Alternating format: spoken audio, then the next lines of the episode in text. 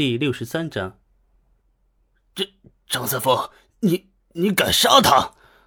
你知不知道他已经无法亲自出面管理大院？我虽执掌玉玺，用的却是太子正室的名分。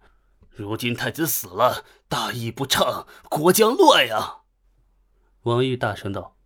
曹拓抽了抽嘴角，这，所以这都怪我。公若待我已成，今何至于此？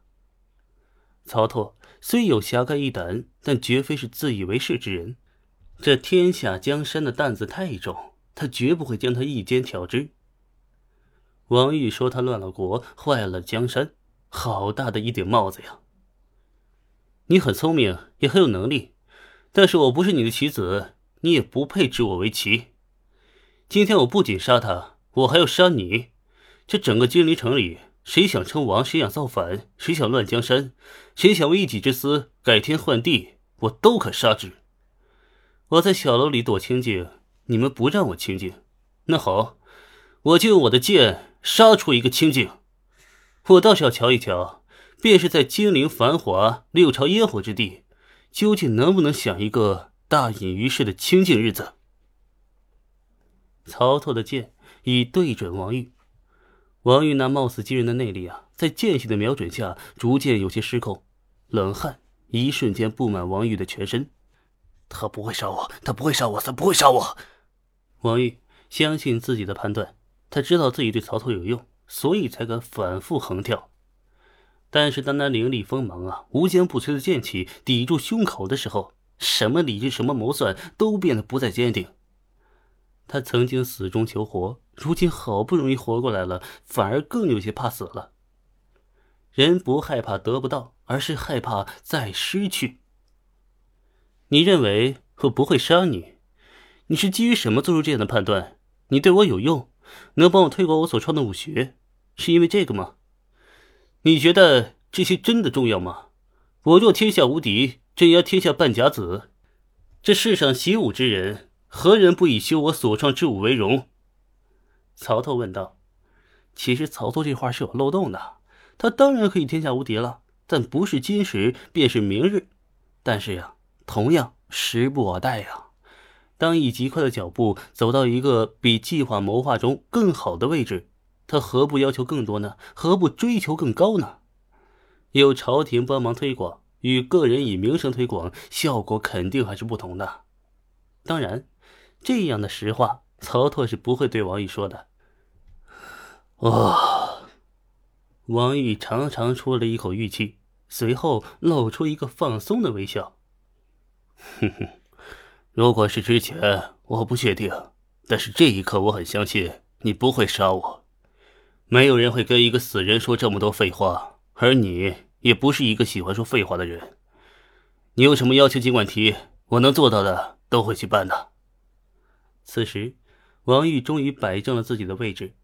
几十年前，江湖高手面对朝堂大佬呢，大多都避着走，便是暗杀偷袭，也不会明目张胆，需当其不慎。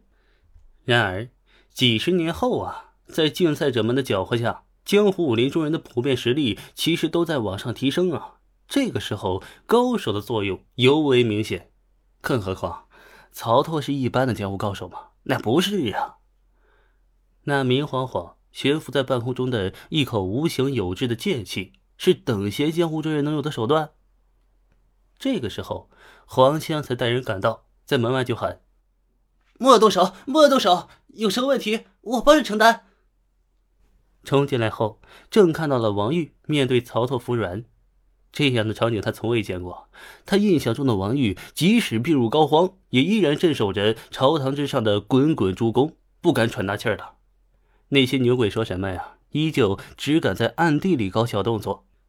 要求，哼，好，那我便提一个。从今日起，他便是当朝太子。你不是需要后继有人吗？那他就是了。我这个提议，不知是否可行啊？曹操眯着眼说道。王玉紧锁眉头。呃，我不歧视女性。但是这个年代所限，女性登位太子确实很受非议，更何况在皇乡前面还有一个长公主呢。曹拓道：“你给我找麻烦，那我就给你找点麻烦。要么照我说的做，要么我一剑杀了你，然后整个金陵城的官府府邸我都走一遭。若是郭靖破关出来了，那更好。我正想试一试他的降龙十八掌呢。”王玉却不知道是被曹操的哪一句话说服了，看了一眼黄香，随后说道：“嗯，也罢。幸好此届历史中尚且有过一位尤为出众的女帝，如今再多一位，想必也压得住。”喂，别接承诺呀，我话还没说完呢。曹拓张口一吸，那三尺剑气纳入口中，犹如千剑法宝一般。这个国师啊。我不当了，没什么意思。该做的你们得做，别想糊弄啊！自今日起，我搬到紫金山上的铜殿中，日常饮食起居你帮我寻人照看。